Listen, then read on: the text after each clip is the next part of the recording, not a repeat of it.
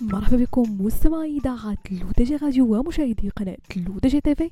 فقرة Hacks Week فقرة اللي كرفقكم من خلالها أنا عايشة بوسكين مجموعة من ال astuces اللي يقدروا يسهلوا حياتكم اليومية. يعد أثاث الأكريليك نوعا من الأثاث الذي يستخدم كمادة أساسية في تصميمه وتصنيعه مادة الأكريليك. والأكريليك هو نوع من البلاستيك الشفاف والمتين الذي يشبه الزجاج في مظهره لكنه أخف وزنا وأقل انكسارا.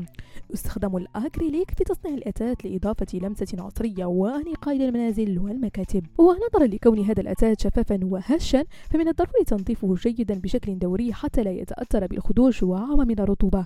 وإذا كنتم لا تعرفون كيفية تنظيف هذا النوع من الأتات مستمعين فتابعوا معي هذه الطرق التي لن تستغنوا عنها أبدا بعد الآن. أولا استخدم ماء دافئ وصابون لطيف. ابدأ بتنظيف سطح أتات باستخدام ماء دافئ وصابون لطيف. يمكنك خلط بضع قطرات من الصابون في وعاء ماء دافئ ثم استخدم قطعة قماش ناعمة ونظيفة لتنظيف الأكريليك بلطف. وتجنب ما أمكن استخدام المناشف أو القطع القماشية الخشنة التي قد تسبب خدوشا على سطح الأكريليك واختر مناشف ناعمة وخالية من الألياف. ثانيا اشطف بالماء النظيف بعد تنظيف الأكريليك بالماء والصابون.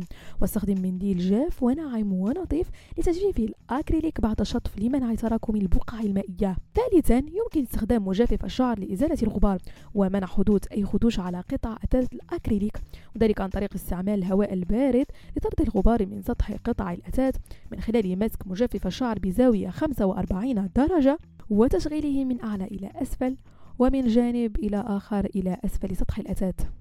وكنصائح عامة مستمعين للحفاظ على هذا النوع من الأثاث يجب تجنب استخدام المواد الكيميائية القوية مثل الكحول أو المذيبات على الأكريليك حيث يمكن أن تتلف السطح وتسبب في تشوهات إضافة لتجنب وضع أثاث الأكريليك في مكان معرض للحرارة الزائدة أو أشعة الشمس المباشرة لفترات طويلة حيث يمكن أن تؤدي الحرارة إلى تشوه السطح. بهذا مستمعينا كنكون وصلنا لنهاية فقرة Hacks Week ضربكم موعد la semaine prochaine هادشي كامل على تيليتاتكم الرقمية L'ODJ Radio وكذلك على قناتكم L'ODJ TV.